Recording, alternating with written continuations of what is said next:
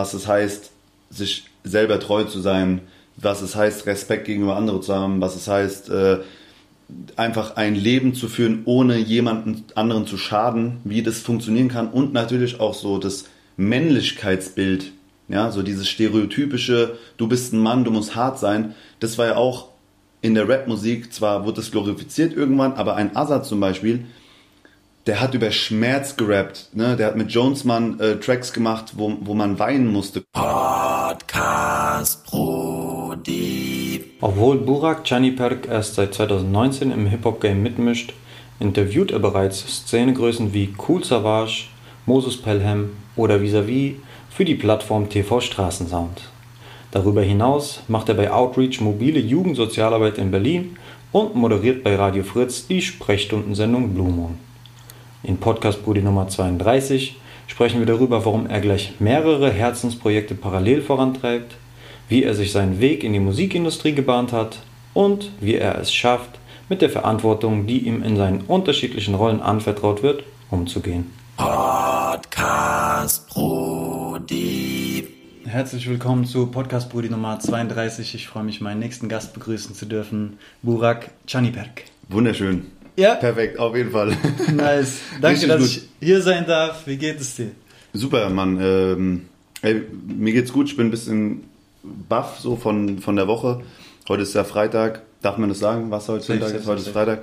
Und ähm, ich merke so langsam sackt's, ne? die Woche sackt und das Wochenende, da ist auch noch einiges zu machen, aber Kaffee und ein bisschen Zucker und das Wassermelone. Wassermelone. Also ich werde so. hier schon äh, genau. Du wirst wie, äh, hoffentlich, wie hoffentlich wie zu Hause empfangen. So genau. Aber ansonsten gut. Ich bin äh, glücklich, dass du hier bist. Danke für die Einladung natürlich. Ne? Es ist, ehrt mich. Ich sitze ja normalerweise auf der anderen Seite und lade Leute ein. Deswegen ist es für mich äh, ja auch mal eine nette Abwechslung, dass es mal mehr oder weniger auch ein bisschen um mich geht und nicht nur um den Gast. Aber ich bin ja sowieso ein relativ bescheidener Typ. Deswegen freut es mich, wenn es nicht nur um mich geht, sondern man sich halt austauscht. Weißt du, wie ich meine? Das, ist, Safe, das, krieg, das kriegen wir auf jeden Fall hin. Äh, kannst du mir noch kurz verraten, wo wir gerade sind? Ja. Äh, für die Zuhörer kann ich eine kleine Sneak Peek äh, geben, was ich sehe. Also links neben uns, oder beziehungsweise von dir aus gesehen rechts, äh, ist ein äh, TV Straßensound Logo, Biggie, Tupac. Ich glaube, das kenne ich aus dem Internet. Das kann sein, ja.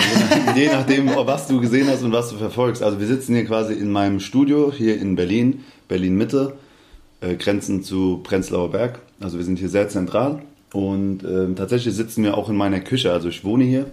Viele Leute äh, wissen das gar nicht, aber ich ähm, arbeite von zu Hause aus, was das ganze TV Straßensound Ding ähm, angeht. Ähnlich wie mein äh, geschätzter Kollege MC Boogie aus dem berühmten Kameradenweg arbeitet und da ja auch wohnt, ist es bei mir ähnlich, nur ähm, hat es bei mir noch nicht diesen Legendencharakter wie bei MC Boogie zu Hause. Bei mir ist es halt einfach erstmal nur eine Küche und äh, ein Studio drin. So. Aber ja, ich bin ähm, sehr fleißig hier und mache halt mein TV Straßensound Ding, was nicht immer hier ist. Ne? Manchmal verlässt man auch die Räumlichkeit und geht mal raus und macht ein Interview irgendwo. Aber wenn es um den Podcast geht, den offiziellen TV Straßensound Podcast, der wird immer hier gedreht. Das heißt, hier war schon also in meiner Küche war schon die halbe Rap-Landschaft gefühlt. Ne? Es ist ganz komisch, weil nebendran ist mein Schlafzimmer. Ja. Und äh, manchmal denke ich mir so, boah, wer hier schon alles äh, fast neben meinem Bett gehockt hat, so. Das, äh, hätte man mir das vor drei, vier, fünf Jahren erzählt, hätte ich wahrscheinlich auch gesagt, ach, geh fort äh, aber ist jetzt halt so gekommen, ne? Äh, ja, das ist ein interessanter Punkt, so dieses Nähe-Distanz-Verhältnis, was sicherlich irgendwie in deinem Job äh, als Sozialarbeiter auch irgendwie mhm. eine, eine, wichtige Rolle spielt. Ähm, aber bevor wir da äh, da hinkommen, würde ich dich gerne äh, allgemein fragen, ähm, was Hip-Hop für dich bedeutet, beziehungsweise was für Assoziationen da mhm. äh, in deinen Kopf hochschießen, was verstehst du unter, unter Hip-Hop? Ja, gute Frage eigentlich. Ne? Müs müsste eigentlich immer so die Einstiegsfrage sein in jedem Hip-Hop-Interview, ne? dass man das erstmal geklärt hat.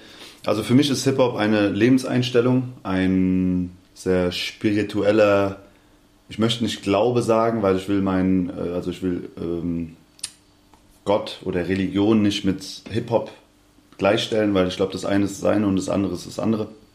Aber es hat schon Züge davon. Also ich glaube auch schon, an so gewisse Hip-Hop-Werte, ja. Mhm. Und ähm, für mich war das als, als ich ein Kind war, halt immer die Kultur, die ich am coolsten fand und die mich aber auch am coolsten fand. Ja, also ich erinnere mich, wie ich als Kind äh, mit meinen Eltern nicht zurechtkam, weil die einfach anders waren, ne? türkische Arbeiterfamilie, so, da gibt es keinen Hip-Hop, so, das kennt man nicht.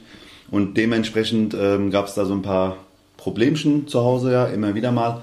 Mm, und Hip-Hop war dann halt immer so ein Auffängbecken für mich, weißt du, da bin ich hin in mein Zimmerchen, hab dann Wu-Tang gehört und dann, oder Mob Deep und so. Und, der, und, und, und Prodigy hat dann von seinen Sachen auf deren Straßen erzählt. Und ich dachte mir so, ja Mann, bei uns, ey, bei mir ist es genauso so, ne, mein Kumpel ähm, äh, hat auch die Probleme, mein, mein, mein, Arbeitgeber oder mein Chef oder mein Lehrer oder je nach äh, Alter ist genauso, wie du das erzählst gerade. Und weißt du, das waren so Berührungspunkte, äh, die mich halt sehr stark an mein Leben hier erinnert haben. Ne? Und ich dachte mir, guck mal, da drüben beispielsweise New Yorker Rap aus den 90er Jahren, der rappt da irgendwas, irgendein Nas, ähm, rappt über Queensbridge und so und es identifiziert sich mit mir hier im kleinen Dörfchen in, in Hessen.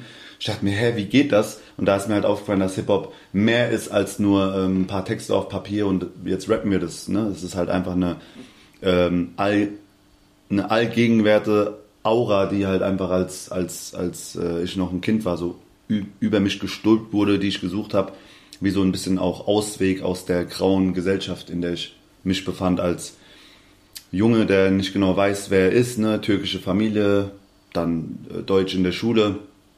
Äh, man sieht ein bisschen anders aus als die meisten Kids und so. Und ja, dann kam halt Hip-Hop in mein Leben und dann war so geil, ey, da, da sind die Menschen, die ich cool finde, da ist die Sprache, die ich cool finde, die Musik, die ich geil finde, die Bewegung, das Essen, die Haltung, dieses gegen den Strom, ne, dieses äh, Respekt vor sich selbst haben auch so, ne, der so, sein, sein, wer man sein möchte, das war Identif also äh, Identifikation so. Viel mehr als nur Rap oder eine Musikrichtung, Hip-Hop differenziere ich dann immer nochmal davon und sage, das ist so das All Allgegenwärtige. Mhm. Und ja, ich habe es mir ins Fleisch tätowieren lassen. Ne? Also ich habe äh, irgendwann gesagt, das ist es, nachdem man in, in der Jugend auch mal, vielleicht auch mal äh, Techno gehört hat, ja, Aha. und gesagt hat, oh, was ist das? Ist das vielleicht eine Szene, äh, die man cool findet? Und irgendwann habe ich gesagt, nee, das ist, das ist Hip-Hop ist mein, ist mein Ding. So bewege ich mich, so rede ich, äh, so, so möchte ich äh, wahrgenommen werden. Ja. Ich, ich, hoffe, ich hoffe, das war jetzt nicht zu, zu viel. Ja. Ah, genau die richtige Antwort.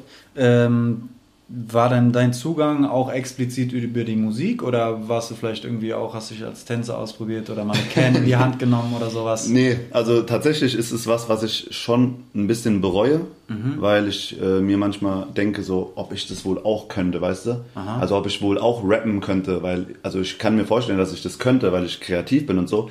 Aber ich denke mir halt auch ganz oft so ein bisschen, ey, andere können es besser und mach du einfach mal das, was du gut kannst. Ne? Mhm. Und in der Kindheit kam es irgendwie nie dazu. Klar, man hat mal gerappt, so mit seinen Jungs, Beatbox und so, aber der Zugang kam über Rap-Musik hören. Mhm. Äh, wie gesagt, so Ami-Rap 90er Jahre. Das Ding. waren auch so die ersten Berührungspunkte? Das waren die ersten Berührungspunkte. Und für mich war halt so ähm, dieses New Yorker Rap-Thema irgendwann ganz wichtig, weil ich halt äh, Biggie mhm. kennengelernt habe und ich war als Kind extrem dick, mhm. bis ich, also 2015 habe ich 100, fast 160 Kilo gewogen ne? und heute wiege ich 98 oder Rank so. Rank und schlank ist Weiß der ich mein, Ja, nicht rank und schlank, aber er ist auf jeden Fall so da in die Richtung eher so. Sehr gesund auf ne? jeden Fall. Danke und ähm, kann ich schon zurückgeben.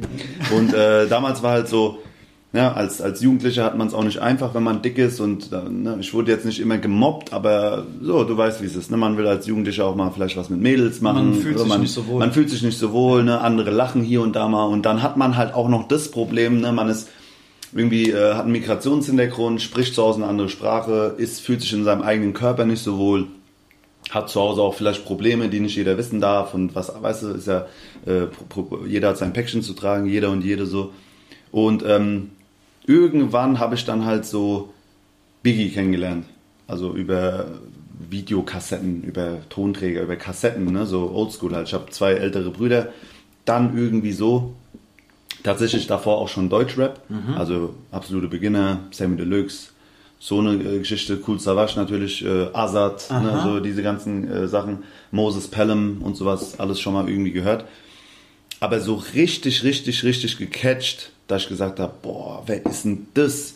Hat mich in der amerikanischen Rap-Szene halt extrem Biggie. Aha. Ja, deswegen habe ich auch ein großes Biggie-Tattoo, weil der halt auch so mega dick war. Ja, gut, ich meine, Big Pun war auch sehr übergewichtig, aber Biggie in meinem Fall. Biggie war sexy dick und Big Pun war schon. Big Pun war schon eine Nummer, aber ich meine, so, äh, und, und, und der war halt so, dann habe ich so Interviews von dem irgendwie gelesen, weiß ich noch, ins Internetcafé gegangen und übersetzen lassen, weil ich mein Englisch nicht so gut war. Also Was- way back, weil, ne, Ja. ich meine, ich bin jetzt noch nicht so alt, aber auch ich habe noch eine Marke in die Hand gedrückt bekommen. Also ich habe ne, auch den Film noch mitbekommen und dann war so krass, der ist voll dick und ich bin auch voll dick, aber der ist so selbstbewusst, ne? der ist so krass hier in den, in, in den Videos und so. Wie macht denn der das? Und da ist mir erstmal aufgefallen, okay, so will ich sein. Also ich will nicht sein, wie meine Eltern das wollen, ich will nicht sein, wie mein Lehrer das will, ich will so sein wie er, weil er, ähm, abgesehen davon, dass er einfach cool aussah, mit Ketten, Autos und hübschen Frauen, alles das ganze Hip-Hop-Gedöns halt, hatte der halt auch so eine so ein Selbstbewusstsein, weißt du? Und da habe ich gesagt, okay, so will ich sein.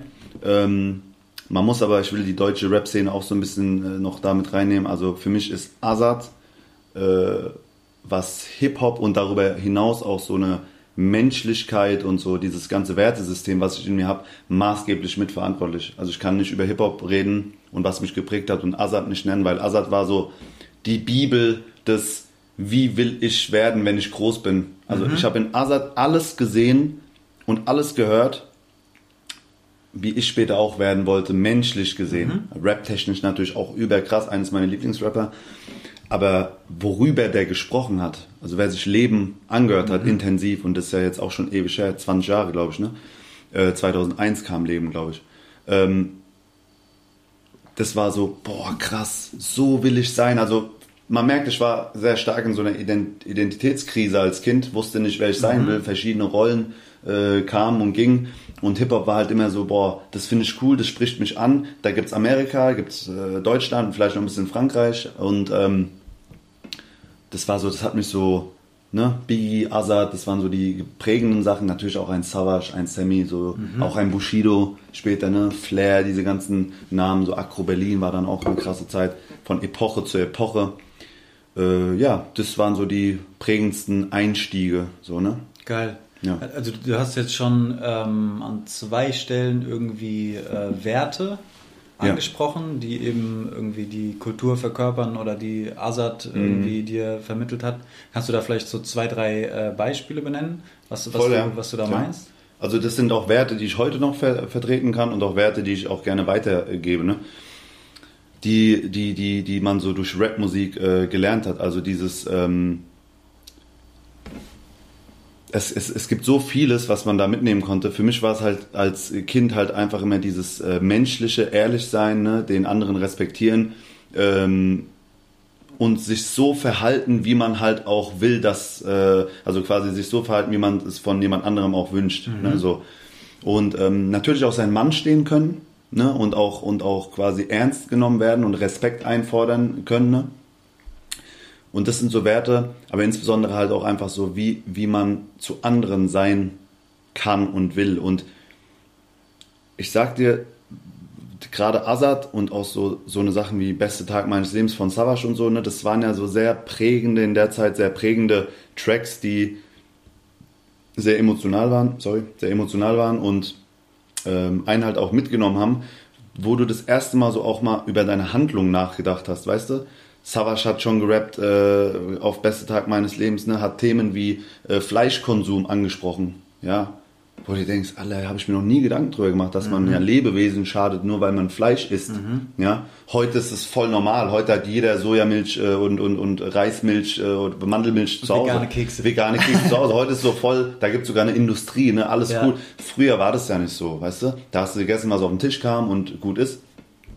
Und auch ein Azad, der äh, gerappt hat darüber, was, was Freiheit bedeutet, ne? Wie, man, wie wichtig das eigentlich ist, wie, wie gut es uns hier geht und wie schlecht es andere haben, ne? das Globale, die Welt auch nochmal aufgezeigt hat. Also all so Sachen, äh, die letzten Endes dazu geführt haben, dass man gesagt hat, krass, man muss diesen Menschen ganz genau zuhören, weil die erzählen von Dingen und vermitteln Werte, die extrem wichtig sind. Vieles ist auch scheiße, natürlich. So, mhm. Es gibt auch viel Wertevermittlung oder Gesagtes, was im Deutschrap Bullshit ist einfach, ne? was vielleicht auch nicht immer so ernst genommen werden muss, ja. Ähm, aber ganz, ganz viele geile Sachen auch, ne? Wie gesagt, also was ich dir gerade gesagt habe, wer, wer, ich kann es nur empfehlen, Azad Leben, äh, der erste Teil und auch viele Alben, die danach, danach kamen, so, wenn man da genau hinhört, da geht es sehr viel darum, wie, was es heißt, sich selber treu zu sein, was es heißt, Respekt gegenüber anderen zu haben, was es heißt, äh, einfach ein Leben zu führen, ohne jemanden anderen zu schaden, wie das funktionieren kann und natürlich auch so das Männlichkeitsbild, ja, so dieses stereotypische, du bist ein Mann, du musst hart sein, das war ja auch in der Rapmusik, zwar wurde es glorifiziert irgendwann, aber ein Azad zum Beispiel, der hat über Schmerz gerappt, ne? Der hat mit Jonesman äh, Tracks gemacht, wo, wo man weinen musste, Kopf hoch und so Sachen, ne? Wo, du, wo der erzählt hat, was, was für einen Schmerz er hat, weil sein Bruder, also ein Bruder von ihm gestorben ist und so. Dass ein Mann überhaupt auch Schmerzen und Leid äh, erfahren kann und es auch kundgeben kann, dass man weinen darf, ne? mhm. ne? Und weil, weil, oder dass man den Kopf nicht hochkriegt, weil alles zu viel ist, dass man hoffen soll und darf und all diese Sachen, die man vielleicht jetzt nicht unbedingt in der Schule lernt, mhm. ja, weil man da beschäftigt ist mit Mathe, Deutsch, Englisch, Geschichte etc. Und das waren halt für mich so, so Dinge, wo ich dann aufatmen konnte, halt, ne? weil ich wusste, okay, du bist nicht alleine, so, da gibt es noch viele Menschen, die so sind und hör denen genau zu, die sagen dir vielleicht auch noch ein bisschen was, was wichtig ist in deiner eigenen Entwicklung, so wie man halt sein will. Ja. ja. Das hilft, das ist so ein bisschen Selbstermächtigungstool auch. So, keine Ahnung, die sind irgendwelche Türen verschlossen, mhm. äh, dann guck, welche eigene Tür du bauen kannst. Absolut. So, Bist, ich äh, sag's immer, ne, wirst du auf die äh, Party nicht eingeladen, dann mach selber eine Party. Mach die noch cooler. So. Mach die noch cooler und dann guck, äh, ob die, die dich nicht eingeladen haben, ob die kommen oder ob die noch kommen sollen und dürfen. Weißt du, ich meine? Im besten Fall dürfen sie, weil man will ja auch als besseres Beispiel vorangehen. Ja. Also, aber absolut, 100 Prozent. Hip-Hop ist äh, ein Werkzeug. Wenn man das, wenn man lernt, wie man damit umgehen kann und das nutzen kann, dann ist man mächtiger denn je. Kommt aber auch wieder Verantwortung mit ins Spiel, weißt du? Mhm. Ne? Aber wenn man mit der auch umgehen kann und, sage ich mal, das nutzen kann, äh, dann kann man sehr viel stärker äh, hervorgehen, als wie man dachte zu sein. Mhm. Gerade auch so Kinder, Jugendliche und so. Es ist kein Zufall, dass jeder zweite oder vielleicht mittlerweile auch jedes Kind und jeder Jugendliche Hip-Hop hört und ja. Rap hört. Ne? So, ja. das ist, es ist kein Zufall, auch wenn man es vielleicht manchmal so glauben will, aber da steckt ein bisschen mehr dahinter. Ja, das ist so ein bisschen äh, ein Schlüssel, finde ich. Weil oftmals irgendwie die Problematik besteht, dass man zu jungen Leuten keinen Zugang findet. Aber damit kann man denen dann vielleicht doch irgendwie was beibringen, irgendwelche Werte vermitteln mhm. oder überhaupt erstmal äh, das Vertrauen gewinnen. Äh, in, in der Hinsicht finde ich das mhm. auch ein mega starkes Tool. Oder sich auch beibringen lassen. Ne? Mhm. Weil es ist auch nicht immer groß zu klein. Ne? Man, man muss mal genau hinhören und man muss äh, Kids ernst nehmen. Und ähm, man ist überrascht, wie klug heutzutage äh, Jugendliche und, und Kinder sind in Zeiten von Social Media und so. Es ist nicht alles nur schlecht und nicht alles nur scheiße. Das ist ein Geben und Nehmen. Ne? Mhm. Und wenn, wenn, du, wenn du zumachst und dich nicht einlässt auf die Welt des, des deines Gegenübers so, dann, dann nee, Augen auf beim Autokauf. Ne? Du verpasst, du ver, verpasst viel, ja, man ja. verpasst viel. Deswegen, ähm, das, auch das ist ja die Kultur, ne? Geben und Nehmen, ob von arm zu reich, von reich zu arm, jung zu alt, alt zu äh, jung und so weiter, es spielt keine Rolle. Das ist ja das, was es so attraktiv macht, ne? Es hat, also, was, und man muss sagen, was ich hier erzähle, ist natürlich ein Blickwinkel auf Hip-Hop, der sehr romantisch, sehr nostalgisch, sehr schön. Das hat natürlich noch ganz viele andere ja, Facetten. Ja. Viele Facetten, die auch scheiße sind und viele Facetten, die auch äh, sehr seltsam und, und sind und äh, Redebedarf haben. So ist nicht, ne? ist jetzt auch nicht alles Gold, was glänzt. Aber es ist halt so ein Opener gewesen, so eine Kultur, wo jeder und jede rein durfte. Mhm. Es ging nicht darum, wo du herkommst, welches Land du vertrittst. Es ging darum, ey, flash dich der Beat, hast du den Track gehört? Wie findest du das? Wollen wir breaken, wollen wir sprühen, wollen wir rappen, weißt du, wie ich meine? Ich, So, ich, ich habe das Gefühl, dass so ein riesengroßer Benefit von der Kultur ist, dass die Einstiegshürde so niedrig ist. Also du wirst Absolut. irgendeine Person finden, mit der du dich in dir identifizieren kannst. Irgendwas in diesem Kontext wird dir Spaß machen. In irgendwas wirst Im du dich finden, Fall, sei es ja. hinter der Kamera, sei es vor der Kamera, sei es irgendwie mit der Sprache, Mhm. sei es mit dem Körper, sei es mit dem Pinsel, mit der Dose, keine Ahnung. Ja. Und deswegen ist es so. ist eine so niedrigschwellige. Geschichte, Ja. auf jeden Fall. Nice. Äh, danke für den Ausflug. Ich glaube, wir haben äh, ein ziemlich schönes Bild davon gezeichnet, was Hip-Hop äh, sein kann. Mhm. Ähm, du hast Azad schon äh, angesprochen, ein, Ja. ein äh, Rapper aus der Nordweststadt, aus Frankfurt. Ähm, wie ist dein Bezug zu Frankfurt? Äh, zu Frankfurt als Stadt jetzt oder äh, es steht Frankfurt jetzt so als Hessen-Metropol und wir nehmen auch alles, was dazugehört, weil Frankfurt ist ja erstmal, wenn ich sage, ich bin Hesse, ist ja nicht, wenn ich sage, ich bin Frankfurter. Ja, so. Mein Bezug zu Frankfurt sieht so aus, dass ich äh, als Kind und Jugendlicher dahin geflohen bin, wenn ich Action gesucht habe, also Wochenende nach Frankfurt fahren. Ne? Ich selber komme ja nicht aus Frankfurt, ich habe auch noch nie in Frankfurt gewohnt, aber meine Tante hat in Frankfurt gewohnt. Du bist immer drum rumgedribbelt. Also ich habe so, du warst in Aschaffenburg Genau. geboren oder groß Ich bin in Aschaffenburg geboren, Dann äh, Hanau und genau. dann Darmstadt. Also Genau. immer so Das ist gut halbe vorbereitet. Stunde. Ja, immer, so, immer halbe Stunde. Ey, ich meine, es waren immer nur so zwei, drei Bus- und Zugstationen, ne? Ja. Hanau, Offenbach, Ja, Frankfurt. Es ist jetzt auch nicht die Welt gewesen. Nee. Aber ja, klar, ich würde jetzt lügen, wenn ich sagen würde, ich war und bin Frankfurter. Das stimmt Mhm. einfach nicht. Ne? Ich hab, für mich ist Frankfurt eine fremde Stadt. Ja, aber doch nicht so fremd, weil ich da halt schon sehr oft Mhm. war. Aber ich würde mich jetzt nicht gleichstellen mit jemandem, der sagt, ey, ich bin da aufgewachsen. Mhm. Also wenn mich jetzt jemand fragen würde, hier, äh, was ist denn dein Lieblingsdöner in Frankfurt? Da müsste ich überlegen. Würde sagen, Mhm. boah, ich weiß gar nicht, boah, lange nicht mehr da gewesen. Für einer, der da aufgewachsen ist, der sagt, boah, der war vor zehn Jahren schon geil und den gibt's immer noch, geh dahin. Weißt du, wie ich meine? Ähm, für mich ist Frankfurt schön, weil es sehr warmherzig ist. Mich hat's immer gut aufgenommen, äh, obwohl ich Frankfurt auch sehr stark von seinen Schattenseiten ähm, erfahren habe. Ne? Also als Kind oder als Jugendlicher äh, ins Bahnhofsviertel gefahren und gesehen, was da abging, die Drogengeschichte, Szene, die äh, ähm, na, Rotlichtmilieu und so. Das ist natürlich, sage ich mal, soll eigentlich nicht Frankfurt als erstes und letztes representen. So, da gibt es noch ganz viele andere schöne Sachen. Ne?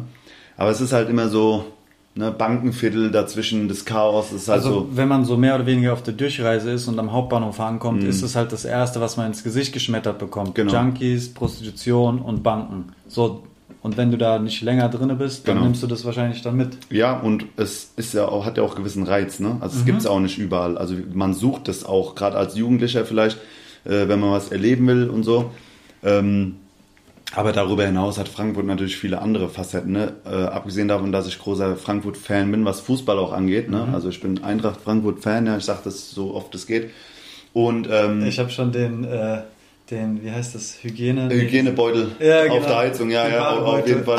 Ja, das ist, äh, ne, man, das hat für mich auch so ein bisschen was damit zu tun, ne? wo sind deine Wurzeln, wo kommst du her? Ich babbel ja auch hessisch oder kann hessisch babbeln, äh, wenn ich es möchte. Und ähm, hier, du hast mir heute ähm, Äppler mitgebracht, ja. Dankeschön dafür nochmal für das Geschenk. Und ich habe gleich die Bembel äh, ausgepackt, ja. Äh, Der Eintracht Frankfurt-Bembel. ja, Genau, äh, und äh, das ist halt, ne, das ist für mich ein Stück äh, Heimat und ein Stück äh, Wurzel, da komme ich her.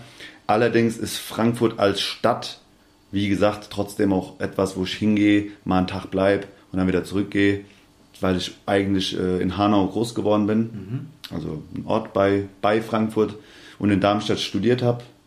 Auch 20, 30 Minuten weg von Frankfurt. Und ähm, Genau, also alles irgendwie immer so drumherum war. Aber es ist halt die größte Stadt, ja. Und natürlich als Kind, Jugendlicher geht man dann halt ne, mal auch über die Zeit spazieren. Äh, keine Ahnung, da mal halt ins Fußballstadion oder ne, so. Das ist halt schon irgendwie so ein zentraler Mittelpunkt gewesen auch, ja.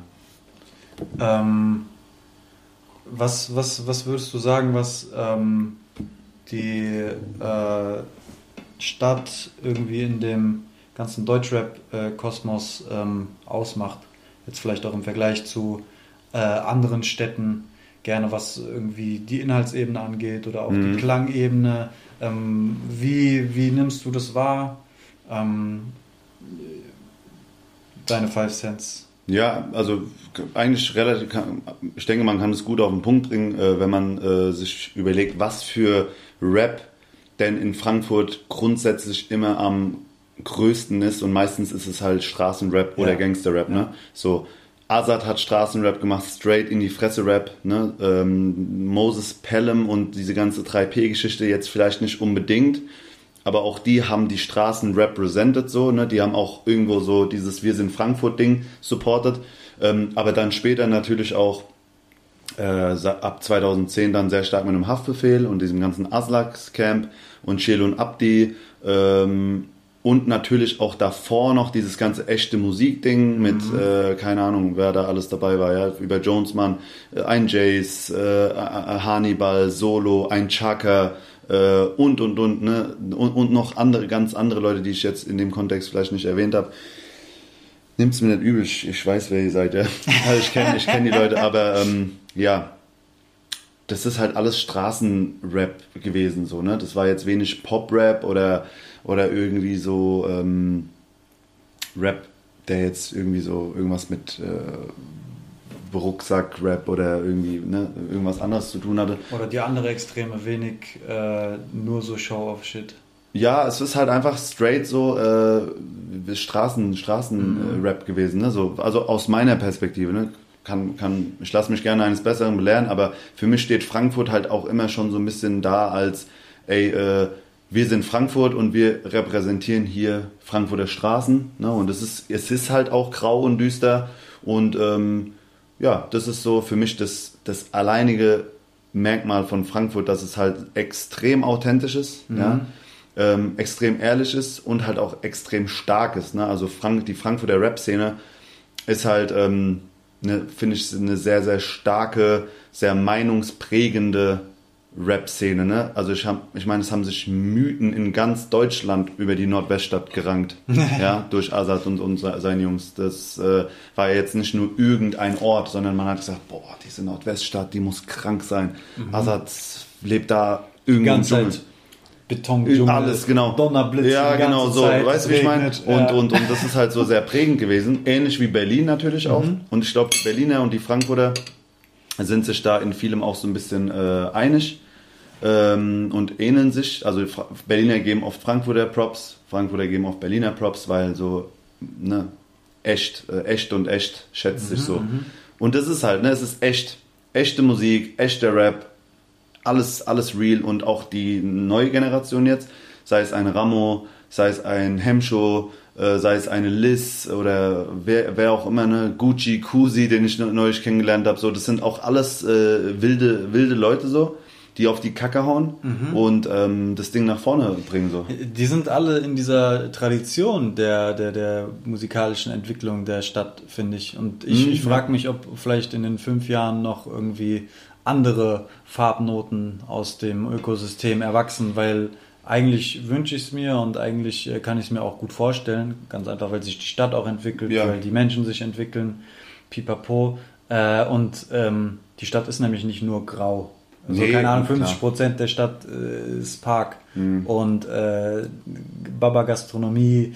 Äh, es ist halt Alles auch da, super, super alles da, schön ja. so. Logisch. Ähm, aber ja, natürlich nach außen hin Mhm. ist äh, grau, Beton, Ja, Banken, man muss aber auch sagen, äh, genau, das ist nach außen hin, aber natürlich auch sehr stark nach innen, weil das äh, fickt halt auch einfach sehr viel. Ne? Diese ganzen Rap-Artists, so, die spiegeln ja auch irgendwo ein bisschen, klar ist vieles Image und vieles ist auch einfach Musik und Kunst und wir sind alle äh, in einer, in einer, in einer Szene und so, haben wir alle verstanden, aber vieles ist halt auch einfach ein Spiegel der Gesellschaft, was Rap schon immer war und äh, das hört man halt auch, wenn man äh, neu sowie alt ähm, rappen hört, ne? so je nach, je, je nach dem Stand, wo die Künstler sich befinden. Ich meine, wenn du dir das letzte Haftbefehl-Album angehört hast, so, und der wie der rappt, der ich bin wieder am Block und so, und du merkst einfach, das, das also das gibt's halt einfach immer noch, ne? Und äh, extrem authentisch halt alles, ne? Klar kann man sich jetzt fragen, ob er persönlich wieder am Block ist so, aber äh, unabhängig davon, so wenn er es nicht ist, sind es seine Jungs und wenn es dies nicht sind, sind es ihre Jungs, weißt du, wie ich meine?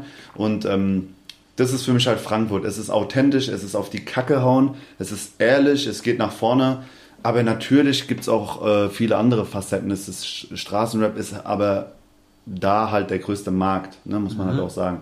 Da wird viel Geld investiert. Auch von äh, Labels und so. Safe. Dementsprechend stößt es halt so ein bisschen daraus, würde ich jetzt mal behaupten. Bin gespannt, wie sich das in den nächsten Jahren entwickelt. Es gibt auf jeden Fall so ein paar Newcomer, die klangtechnisch noch andere mhm. Richtungen einschlagen. Die, äh, die gibt's, ne? Die, ja. die haben wir jetzt, über die haben wir jetzt nicht gesprochen. Ich glaube, das ist sehr facettenreich, ja, und es gab es auch schon immer, ne? Es ist auch nicht nur auf die Kacke hauen Rap und Straßenrap, da gibt es auch viele andere Facetten und so. Das ist halt aber das ist für mich ein sehr signifikantes Ding, wenn es um Frankfurt geht, ne? Das ist halt einfach. Safe. War halt schon immer so und wird wahrscheinlich auch so ein bisschen äh, bleiben, weil die Leute natürlich in diverse Fußstapfen treten safe, wollen. Safe, safe, safe. Und ne, so auch sein wollen wie ein Haftbefehl, der vielleicht auch sein wollte wie, wie ein Assad. Mhm. Beispielsweise. Ja. Ne? Ich habe jetzt, bin, ne, weiß ich, kann ich jetzt nicht 100% vertreten, ob ein Haftbefehl sein wollte wie ein Assad.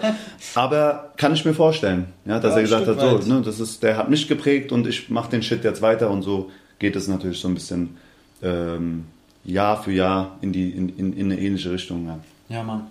Ähm, du hast am Anfang kurz äh, angesprochen, dass du dich freust, dass die Woche jetzt so ein bisschen ja. ausklingt. Es war anscheinend äh, eine, eine bewegte Woche. Es, ist eine, es sind bewegte Zeiten auf jeden Fall. Bewegte Zeiten. Ja. Ähm, kannst du Gibt es sowas wie eine typische Arbeitswoche bei dir? Oder wie, wie, wie, wie gestaltet sich mhm. eine, eine Woche bei dir? Weil du hast ja unterschiedlichste Baustellen, sei es irgendwie yeah. der Rack äh, TV Straßensound Podcast, dein eigenes Format, sei es jetzt irgendwie die Interviews, die mhm. du für TV Straßensound darüber hinaus machst. Mhm. Dann hast du jetzt bei Radio Fritz, bei Blue Moon bist du mit drin. Genau. Dann äh, bist du, hast du mir vorhin, äh, vor wir auf Rack gedrückt haben, erzählt, dass du Fulltime äh, Streetworker mhm. Ja, bist. Sozialarbeiter und äh, da mache ich viel Streetwork, ja. Mhm. Also äh, Streetwork, ich sage, ich bin Streetworker, weil ich Streetworker bin. Ne? Wenn ich unterwegs bin, bin ich Streetworker. Mhm.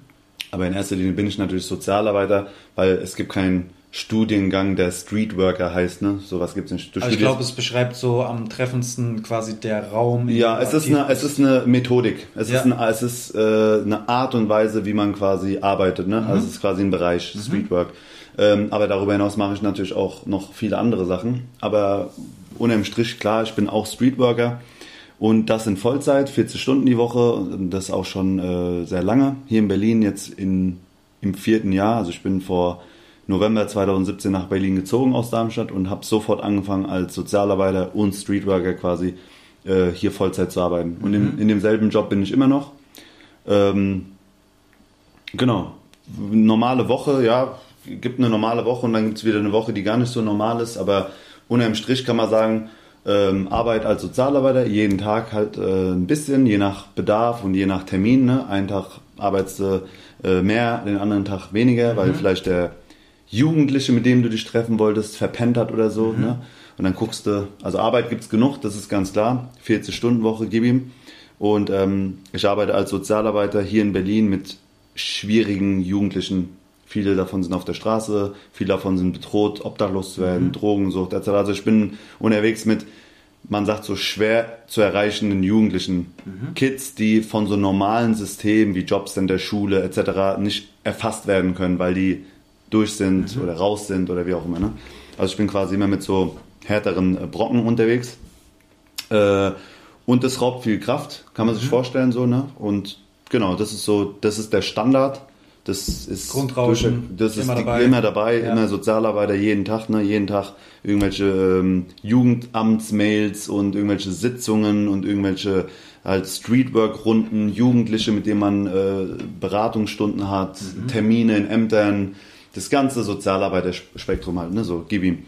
Ähm, genau, und nebenbei, zwar kein Vollzeitberuf wie, wie jetzt äh, vertraglich in dem, in dem ersten Job, aber auch genauso Vollzeit, mehr als das halt TV Straßensound, ne? Äh, ich mache ja nicht nur diesen Podcast, sondern man guckt natürlich auch viel drumherum. TV Straßensound ist ja eine riesen Plattform mhm. mit einer Viertelmillion Abonnenten, gibt es seit zehn Jahren äh, und da passiert natürlich sehr viel und da muss sehr viel organisiert werden. Ähm, und diese ganzen Projekte, die wir stemmen, machen wir mehr oder weniger aus Eigenhand. Ne? Also wir haben jetzt nicht irgendwie drei Produktionsfirmen und äh, 20 äh, Leute, die, die ne, da mit sind, sondern du bist, wenn du bei TV Straßensound bist, äh, musst du dafür geboren sein, gemacht sein und äh, auch eine Ein-Mann-Armee sein. Ne? Mhm. Sprich, jede Einladung zum Podcast verfasse ich, jedes Video schneide ich, mhm. äh, jedes, jeden Einkauf, jede, jedes Hanuta, was ich mhm. dem Gast gebe, besorge ich alle Management-Gespräche, die man sich vorstellen kann, sprich, wann kommt der Gast hierher, wann geht der Gast wieder weg, wann wird was veröffentlicht, kläre ich. Natürlich in Kooperation mit meinem äh, Kollegen oder meinen Kollegen von TV Straßensound. Aber es ist ähm, ein Fulltime-Job, 24-7, weil äh, du musst agieren mit den Künstlern und Künstlerinnen, also mit den Artists, mit deren Management, mit irgendwelchen PR-Agenten, mhm. äh, mit verschiedensten Leuten, die verschiedenste Aufgaben haben und dann natürlich auf dich zukommen oder du auf die zugehst. Ne? Du musst dich mit Hip-Hop ständig auseinandersetzen, du musst im besten Fall wissen, was abgeht, ne? du musst dich auf Interviews vorbereiten, ähm, du musst ja auch moderieren, ne? also ich bin ja auch in erster Linie Moderator und, und ähnlich wie du Interviewer. Ähm, aber halt noch viel drumherum, so mhm. wie man auch sieht, ne, von zu Hause aus und das ganze organisatorische und so es ist ein Fulltime-Job, der eigentlich lang würde, wenn ich nur das machen würde. Ne? Aber ich mache halt quasi zwei Fulltime-Jobs. Und zudem arbeite ich beim Radio, neuerdings, ist noch nicht so lang ähm, oder noch nicht so alt, das ist bei Fritz, äh, also bei den öffentlich-rechtlichen, mhm. beim äh, RBB. Und genau, da bin ich jetzt aktuell in einer Show, die heißt Blue Moon, das ist eine Late-Night-Telefonshow. Äh, da kannst du im Radio anrufen, da wird auch Musik gespielt, also ich spiele auch Musik im Radio. Mm, und das ist auch, das wird jetzt sehr regelmäßig auch sein. Ich habe mhm. da jetzt relativ neu angefangen. Die finden mich aber cool und ich finde die cool. Und man einigt sich jetzt und guckt jetzt, welchen Deal man eingeht und wie oft man wann, wie, wo sein kann. Und es wird jetzt halt auch regelmäßig sein. Vielleicht einmal die Woche, vielleicht alle zwei Wochen, ne, je nach Kapazität halt auch. Aber das kommt jetzt noch dazu.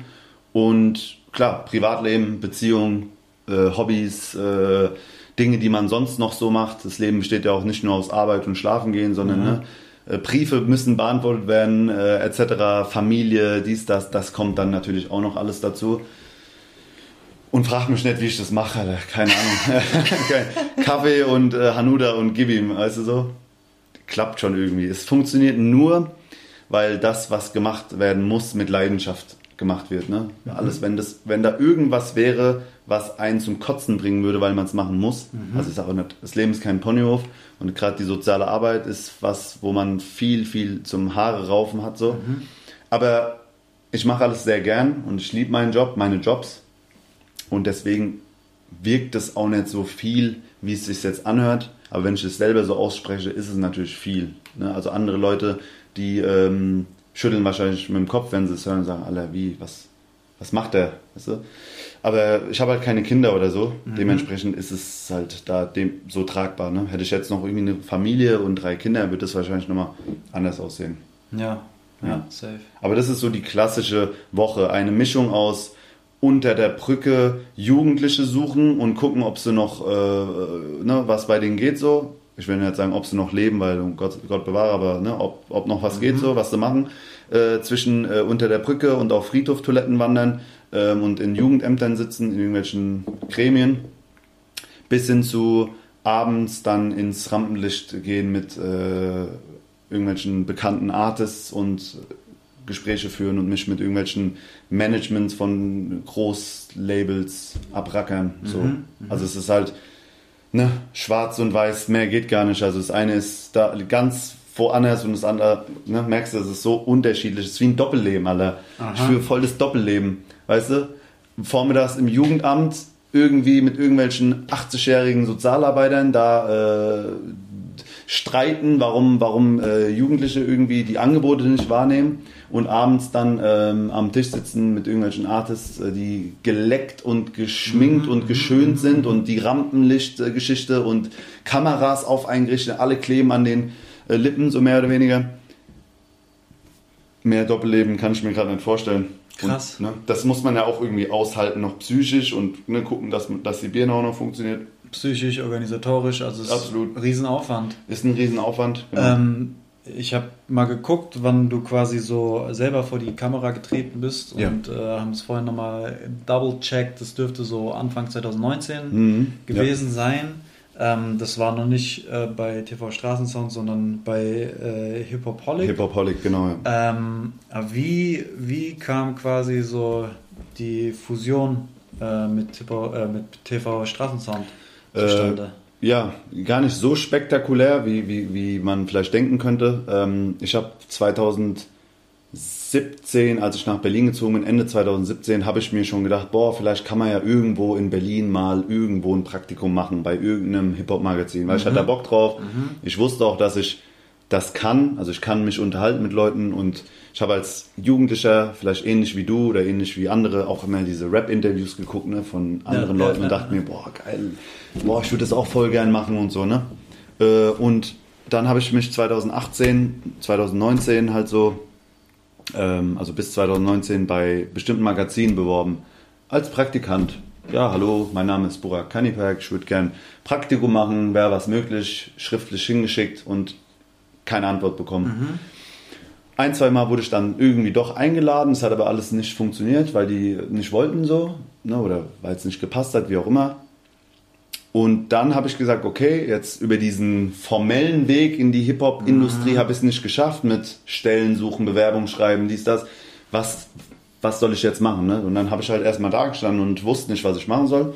Dann dachte ich mir, okay, äh, Ego, wenn die es nicht wollen, dann mache ich es halt selber. So, dann, ich fick die so. Ich mache ich mach das jetzt selber. Weißt du, ich meine, wer seid ihr so? Und dann dachte ich mir, okay, so einfach ist es gar nicht, weil ich hatte nicht mal einen Instagram-Account, weißt du, so richtig. Äh, Ich bin ja niemand. So, und dann habe ich ähm, überlegt, wen kennst denn du, was könnte man machen?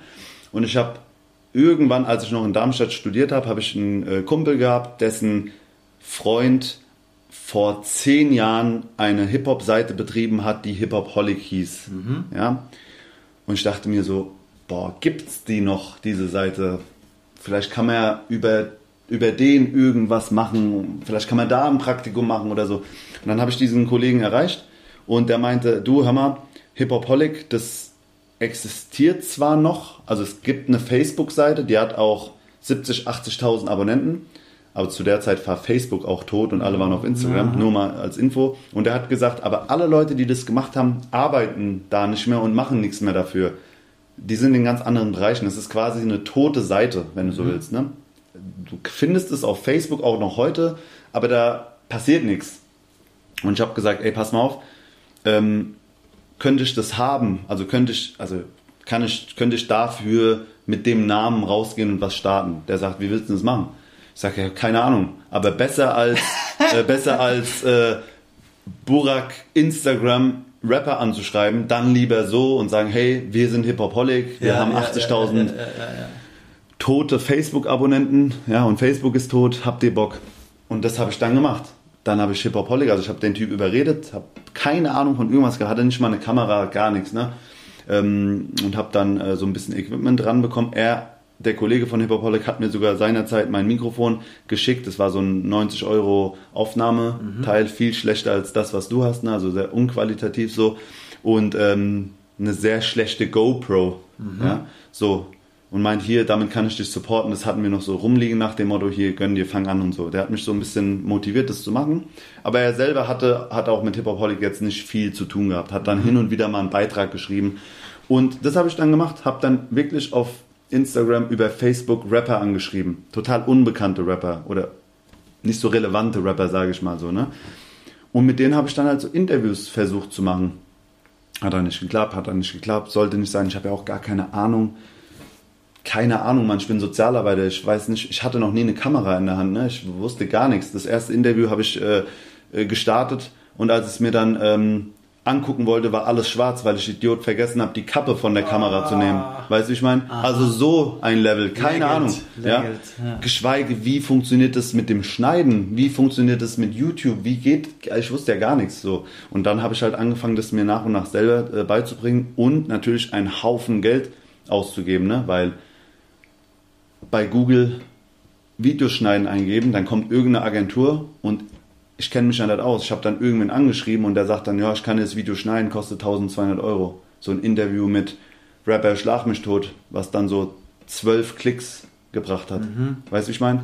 Plus die Zugfahrt hin und zurück ah. in ein ganz anderes Bundesland, plus die Airbnb-Wohnung, die ich gebucht habe, dass es nicht so aussieht, als hätte ich keine Location, ne? weil mhm. wir sind ja Hip-Hop-Holic so irgendwie. Mhm. Also ich habe mich so dermaßen verschuldet und so ein Scheißleben gehabt zu der Zeit, dass ich gesagt habe, scheiße, aber ich wollte es unbedingt machen. Ich wollte unbedingt die, diese Genugtuung, dass ich sagen kann, ey, die haben mich nicht genommen, ich mache das trotzdem. Und es hat dann 10, 15 Interviews gedauert und dann kam mal ein relevanter. Relevanter im Sinne von, hat man irgendwie schon mal irgendwo gehört. Macht aktuell nicht viel, aber irgendwo kennt man den. Und so Interviews habe ich dann gemacht. Eins, zwei, drei, vier, fünf Stück. So relevant genug, dass andere Plattformen mich langsam auch auf dem Schirm hatten, weil ich halt auch, muss man sagen, penetranter Schmock bin. So. Ich bin, ich bin proaktiv. proaktiv. Ich, bin, ich hab, bin halt allen auf den Sack gegangen. Ja. Ne? Ich habe nicht aufgehört. Ja. Und wenn ich mich noch 50.000 Euro verschuldet hätte, ich hätte immer weitergemacht. Habe das ja auch gemacht dann.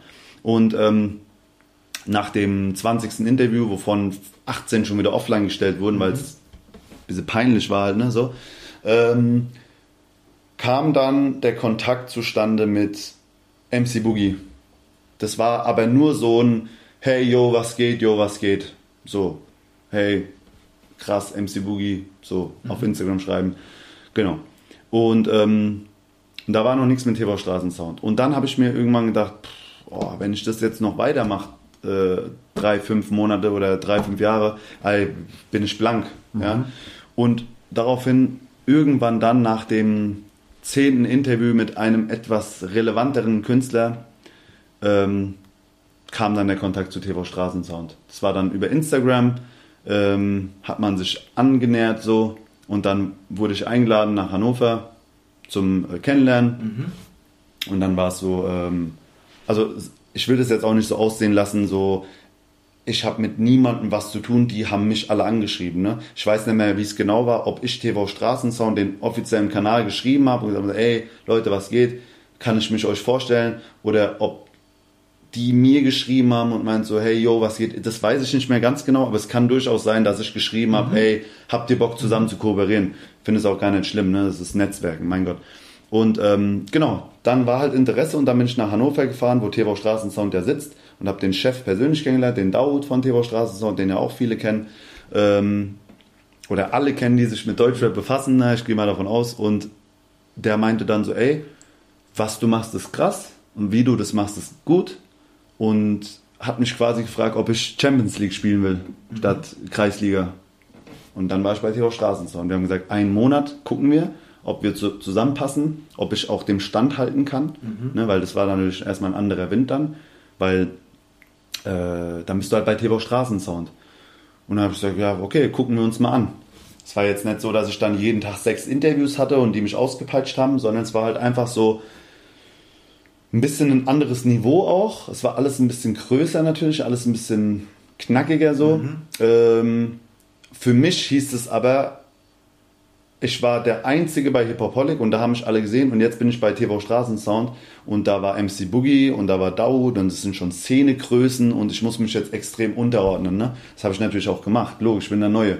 Und ähm, abgesehen davon, dass der Marvin und der Yammer, zwei Jungs, auch noch bei TV Straßensound waren. Ma Marvin kennt man, glaube ich, mhm. äh, extrem. Ne? Der ist ja sehr bekannter YouTuber mit einer halben, äh, mit 500.000, 600.000 YouTube-Abonnenten und so. Das, der macht sein Ding. Und ähm, genau. Und der Yammer halt auch von TV Straßensound. Und dann war ich halt da und es waren natürlich wieder andere Strukturen, andere Sachen. Ne? Und dann hat halt der Daud auch mal angerufen und hat gesagt, ey komm, wir fahren jetzt mal zu dem und dem Interview. Und ich dachte mir so, Alter, was? Zu dem und dem Interview mit den Leuten, die lerne ich jetzt kennen. So, Daud ruft mich an und sagt, ey, komm morgen Flair-Interview. Und ich sag so, Flair-Interview, boah, krass, so, weißt du, ich habe den auf dem Pausenhof schon gehört, jetzt fahren wir zu dem. Also musste auch erstmal lernen, überhaupt in diese Industrie, wie das läuft und so, musste mich auch erstmal selber erfahren.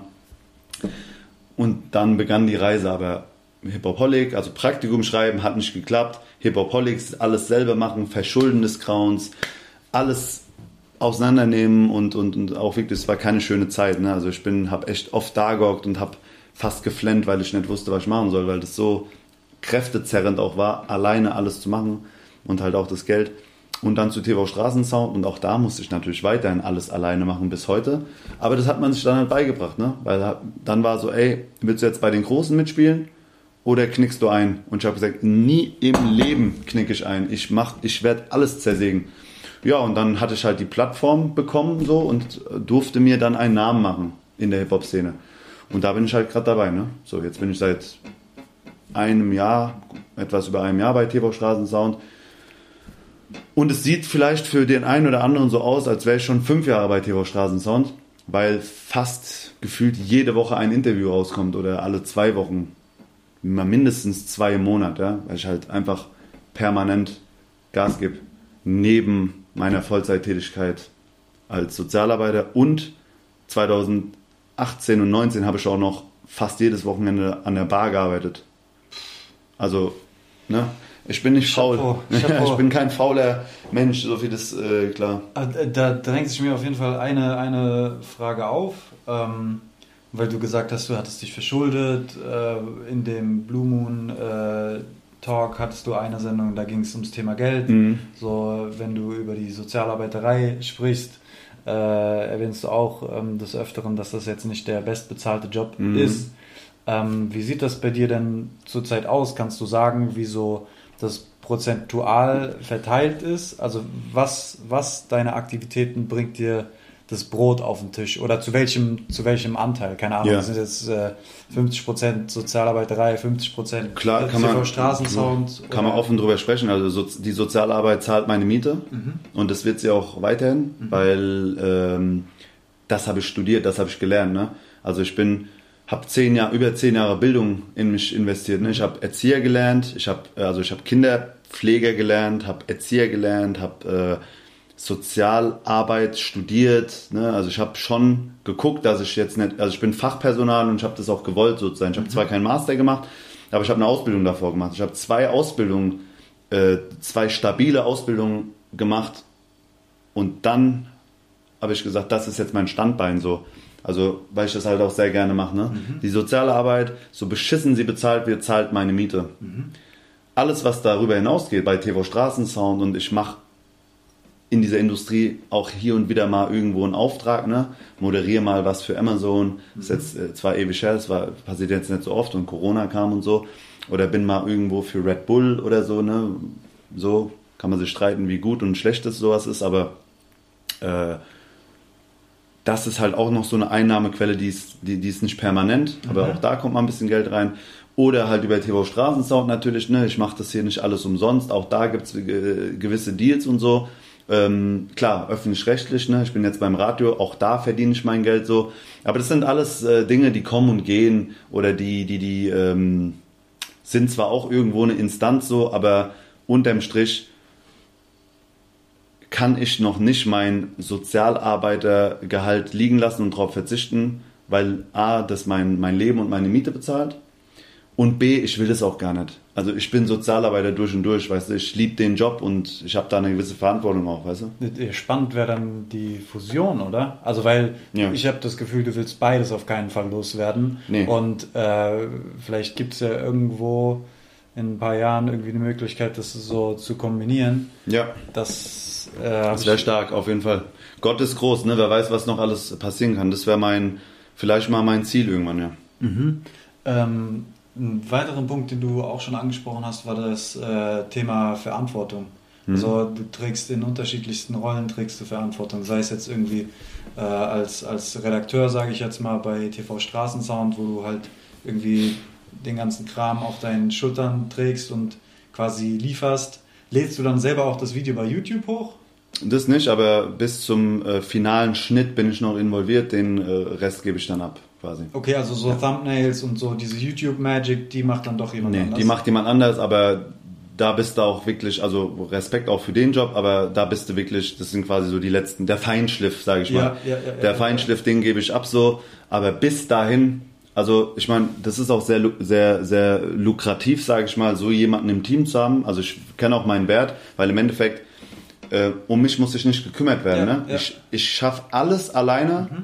ohne dass ich überhaupt irgendwer Sorgen machen muss, wie das ausläuft. Hat auch viel mit Vertrauen zu tun. Ich bin auch sehr dankbar. Äh, aber genau, das kriege ich so selber hin, ja. Äh, aber demnach bist du halt, äh, lastet halt auch die Verantwortung äh, so Absolut, zu, klar. komplett auf deinen Schultern. Und das ist nicht nur in dem Job so, sondern auch irgendwie als Sozialarbeiter. Oder ich habe auch mal gelesen, dass du dich auch teilweise als Coach bezeichnest. Und da bist du ja. Ähm, Wo hast du denn das gelesen, Alter? Oder hast du gesagt? Vielleicht, also ich, boah, ich, ich streite es sogar immer ab, weißt du? Deswegen wundert es mich gerade. Also äh, ich, bin, ich bin eigentlich nicht so ein Coach, der jetzt irgendwie so absurde Summen verlangt für dieses. Es gibt ja so YouTube-Coaches und so, ne? Das, das, meinte ich, das meinte ich gar nicht. Aber nicht, schon, dass wir uns falsch verstehen, nee, nee. Nee, nee, ich will keinen schon, abrippen, so. Schon, schon der, äh, der Anspruch, irgendwie da so nachhaltig Verbesserung irgendwie. Auf jeden Fall, ja, ja, klar. Hundertprozentig. In äh, der sozialen ich, Arbeit auf jeden Fall. Ich finde das halt ultra krass, weil man. Natürlich hat man irgendwie äh, Knowledge und man hat was gelernt und man hat ein gutes Herz und so, Mhm. aber trotzdem äh, mischt man sich quasi ein in das Leben von jemand anderem. Ähm, und deswegen trägt man da an der Stelle auch recht viel Verantwortung. Ähm, empfindest du das überhaupt so, dass dir quasi so die, die Verantwortung auf den Schultern sitzt? Oder Mhm. schnackst du das alles dahin? Wechselt es? Wie, wie, wie, wie fühlst du dich bei der ganzen Kiste so? Also Verantwortung ist auf jeden Fall ein großes, äh, ein großes Wort in meinem Leben, weil Mhm. als Sozialarbeiter, der ich bin, habe ich extrem viel Verantwortung. Also ich kann wirklich dafür sorgen, dass Schicksale besser oder schlechter werden. Das ist viel Verantwortung, die ich habe. Ne? Also das ist auch was, wo ich mich auch sehr verantwortlich fühle, weil ich eine gewisse Verantwortung als Sozialarbeiter habe. Ja, ich habe das studiert und möchte, also studiert, ich sage das jetzt so, es gibt auch viele Pfeifen, die studieren und äh, ne, ein Studium macht äh, äh, einen Mensch nicht besser. So, es, es kommt immer drauf an, was du daraus machst. Ähm, wolltest du nochmal sagen. Ich habe zwar auch Respekt für alle Leute, die sich den Kram geben da, vier, fünf Jahre, aber nur mal so. Ähm, ich habe das aber gelernt und ich will die Verantwortung auch ein Stück weit tragen für Menschen, die es nicht so einfach im Leben haben, ähnlich wie ich es nicht so einfach im Leben hatte. Also ich sehe meine Erfahrung oder meine Verantwortung darin, diese Erfahrung zurückzugeben. Also weißt du, ich habe ein Leben gehabt, ich hatte es nicht einfach gehabt, ich habe den Weg daraus gefunden. Jetzt geht es zu Jüngeren, die auf demselben Weg sind und sag ihnen, wie sie die ganze Scheiße nicht machen müssen, die ich es gemacht habe. Einfach dieses Zurückgeben. Hättest du dir, also hätte der junge Burak sich vom jetzt Burak beraten lassen? Der junge Burak wäre wahrscheinlich zu dicht gewesen, um überhaupt irgendwas zu erfahren, weil ich habe zehn Jahre gekifft am Stück ja, und äh, hätte echt einen guten Moment äh, gebraucht, dass ich da überhaupt irgendwas ne, rangelassen hätte. Aber ja, ich bin mir sicher, dass äh, ich durchgedrungen wäre, weil ich mich sehr gut hineinfühlen kann. Also ich habe äh, gro sehr große, großes Talent, äh, mich sehr einfach ins Gespräch zu verwickeln mit allen Menschen, ob das Jugendliche sind oder nicht, weil ich mich sehr gut, ich bin sehr empathisch, ich kann sehr gut mich in das andere Wesen versetzen, ohne zu urteilen, ohne dass die Leute sich rechtfertigen müssen, was ja auch in meinen Interviews wieder sehr gut kommt. Aber absolut, ich fühle mich da verantwortlich. Ne? Und der, der jüngere Burak, so wie an, andere jüngere Menschen, die, ähm, glaube ich, sind da ganz dankbar, dass es so Leute gibt. Ne? Ich zeige nicht mit dem Finger auf irgendwen. Wird mir niemals einfallen, so ich, ob das Jüngere sind oder Ältere. Ich frage immer, ob ich darf, ob ich helfen kann. Ich mache Angebote, ich versuche den Leuten zu zeigen, wie sie sich selber helfen zu können, weil ich habe keine Zeit, irgendwen ein, ein Leben lang an der Hand zu halten. Da sehe ich mich in der Verantwortung so. Aber ähm, die Verantwortung wiegt manchmal sehr viel, um auf die Frage zurückzukommen. Manchmal sitze ich abends im Bett und, und, und mir brummt der Schädel. Und ähm, klar, ich habe auch die Verantwortung, jetzt bin ich auch noch in der Öffentlichkeit ne? Und äh, mache Videos, die äh, fünf, fünf, sechsstellig geklickt werden. Ne? Ich habe äh, Interviews gemacht, die sind 300.000 Mal gesehen, alle 300.000 Mal. Das ist, äh, wie viele Leute passen ins Waldstadion, in die Commerzbank? Ich glaube äh, 60.000, keine Ahnung. Ne? Das ist, und wenn und es 50.000 wären, das ist, sind sechs Fußballstadien, die da mein, mein scheiß Gerede hören, weißt du, wie ich meine? Und natürlich denke ich mir so, boah, musst du schon aufpassen. Oder jetzt bei Fritz im Radio, wie viele tausend Menschen sitzen im Auto und hören zu, was ich da sage. Äh, das, klar habe ich eine gewisse Verantwortung in der, in der Öffentlichkeit jetzt auch noch zu dem Sozialarbeiter-Ding. Und ich versuche das Beste draus zu machen. Ich habe als Kind ja auch viel Assad gehört, weißt du? und weiß ganz genau so, äh, was, was ich gehört und was ich nicht gehört. Zudem meine Eltern natürlich auch viel dazu äh, beigetragen haben. Geil, so stabile Mitte und dann kriegt man Stabile Mitte. Rest Du- schön geschaukelt. Ey, letztens hat der, der Redakteur bei, bei, ähm, bei Fritz im Radio, der meinte so, äh, oder war es der Techniker, ich weiß gar nicht mehr, irgendwer hat gesagt, äh, bei dir hat man das Gefühl, dass du vergisst, dass du im Radio bist, so als würdest du mit der Person einfach so telefonieren, privat telefonieren, mhm. ja. Und ich sag so, ja, so ist es auch. Ich blende es dann voll aus. Ich vergesse dann, dass meine Stimme im Radio läuft, dass da irgendwelche Leute im Auto sitzen, auf der Autobahn oder sonst wo und mir zuhören. Mhm. Und das macht es irgendwo wieder sympathisch, ne, weil der eine Anrufer meine volle Aufmerksamkeit kriegt und mhm. ich mich nicht verstelle. Mhm. Auf der anderen Seite denke ich mir manchmal so, boah, du musst schon, also ne, muss man auch mal ein bisschen dran denken, dass da halt auch wer weiß, wer zuhört, weißt du. Und letztens habe ich zum Beispiel zu so einem Jungen gesagt ähm, im Radio so, so irgendwie so, ey Junge, bist du bescheuert oder so? Ir irgendwie so. Ja, was machst denn du? Bist du bescheuert? Bist du dämlich oder so? Und da dachte ich mir, oh, warte mal ganz kurz. Da hören ja voll viele Leute zu weißt du, so wie ich als Sozialarbeiter auch mal mit einem Jugendlichen schimpf oder, oder so bin, wie ich halt bin, nur da hört halt keiner zu mhm. oder da ist man im Büro, weißt du. Aber auf der anderen Seite sitzt du im TV Straßensound Interview oder sonst wo. Aber ich komme klar mit der Verantwortung. Weißt du, wenn du authentisch bist, wir hatten vorhin das Gespräch kurz hinter der Kamera oder hinter dem Mikrofon, wenn du ähm, authentisch bist, dann kannst du dir auch mal einen Fehltritt leisten, weil dann kannst du dich auch mal entschuldigen oder dazu stehen oder ne, wie auch immer. Wenn du aber Scheiße laberst oder in Rollen gehst, die du nicht vertreten kannst oder lügst oder nicht authentisch bist, ey, du wirst dir nicht jede Lüge merken können. Weißt du, wie ich meine? Es holt dich ein. Ja, es holt dich ein und irgendwann bist du in so einem Schlamassel drin, da kommst du nicht mehr raus. Das heißt, wenn mich Leute kennen von Interviews aus dem Radio oder sonst wo, du wirst es bestätigen können, ich bin immer so, wie ich bin. Also ich kann es mir gar nicht leisten, anders zu sein und deswegen komme ich mit der Verantwortung auch zurecht, weißt du?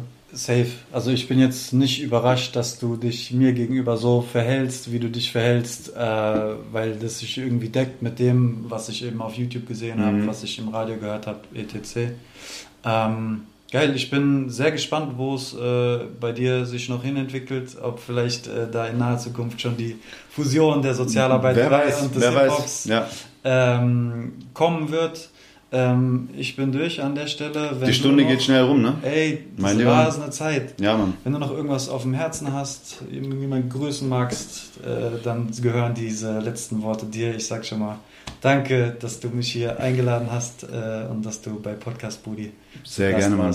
Auf jeden Fall. Also, ähm, da das ja auch ein sehr äh, Frankfurt-bezogenes Projekt ist, beziehungsweise ein äh, Frankfurt-bezogenes äh, Podcast, ähm, ein Frankfurt-bezogener Podcast so, da grüße ich natürlich erstmal Land und Leute ne, aus, aus dem schönen Hessen, halte die Ohren steif und ähm, sagt natürlich auch Danke, äh, dass ich das hier, dass ich dein Gast sein durfte, obwohl du heute mein Gast bist, aber ich Gast in deiner äh, Show bin letzten Endes. Ja. Und du merkst, es ist ein Geben und Nehmen bei uns, finde ich cool, finde ich sehr sympathisch. Ich habe noch nicht so viel gehört von dem, was du gemacht hast, äh, weil ich einfach auch extrem busy war. Aber kannst dir sicher sein, ab morgen ziehe ich mir das rein, ja, zumindest so gut es geht, was du da äh, treibst und kann dir auch nur sagen, hey, bleib dran, finde ich cool, deine Art und wie du das machst, auch sehr stabil. Schade, dass es nur eine Stunde ist, ja, weil wahrscheinlich könnten wir uns jetzt noch zehn Stunden unterhalten, aber unterm Strich, danke fürs Zuhören, Freunde, unterstützt auf jeden Fall Podcast Brudi und ähm, wenn euch langweilig ist, äh, geht auf äh, TV Straßensound und kommentiert irgendeinen Quatsch äh, unter die Videos. Ich lese das immer gern durch. Geil, so machen wir das. Ich danke dir, wir sind raus. Ciao, ciao. Ciao, ciao. Podcast die Podcast. Mundi. Mundi.